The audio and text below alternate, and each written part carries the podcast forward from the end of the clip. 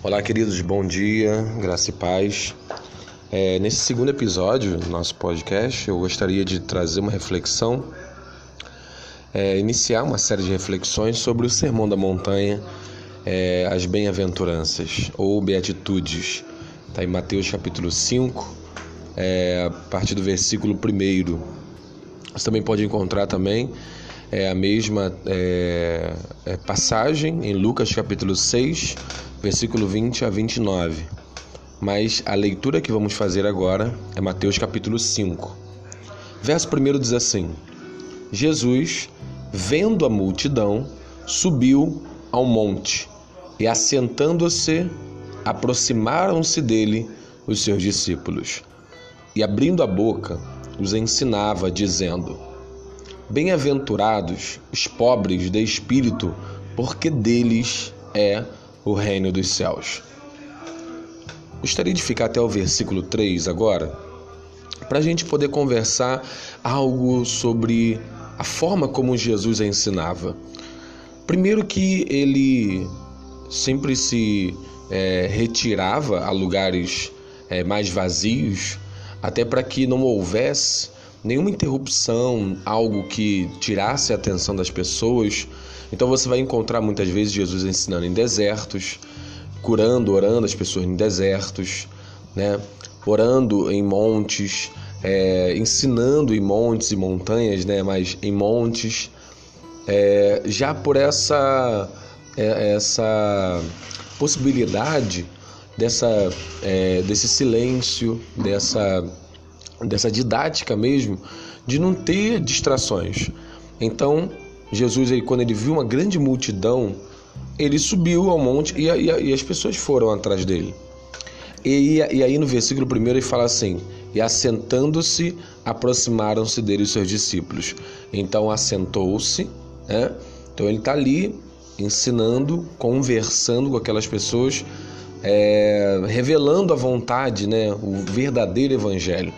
Versículo 2: E abrindo a boca os ensinava, dizendo, verso 3: Bem-aventurados. O que é ser uma pessoa bem-aventurada?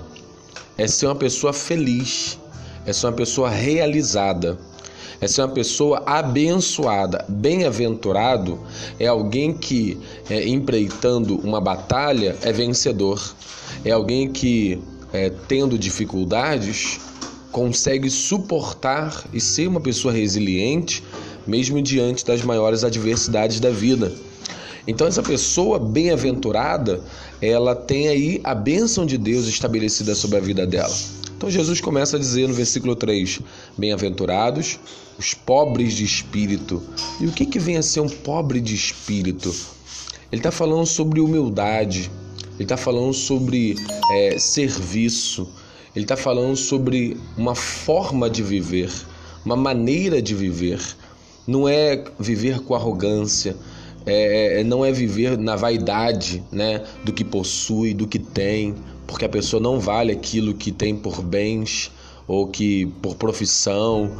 É, hoje em dia, é, alguém que procura ser humilde no seu tratar, né, ser uma pessoa amável com todos, às vezes essa pessoa é desprezada, é, mas por Deus ela é honrada que ele fala assim: os pobres de espírito, não é que ele tem pouco espírito, é esse espírito é o interior do homem, é, é a pessoa que é contrita, né? Uma pessoa quebrantada também em Deus, é uma pessoa que não, ela não tem menos espírito como do Espírito Santo. Não, não é isso.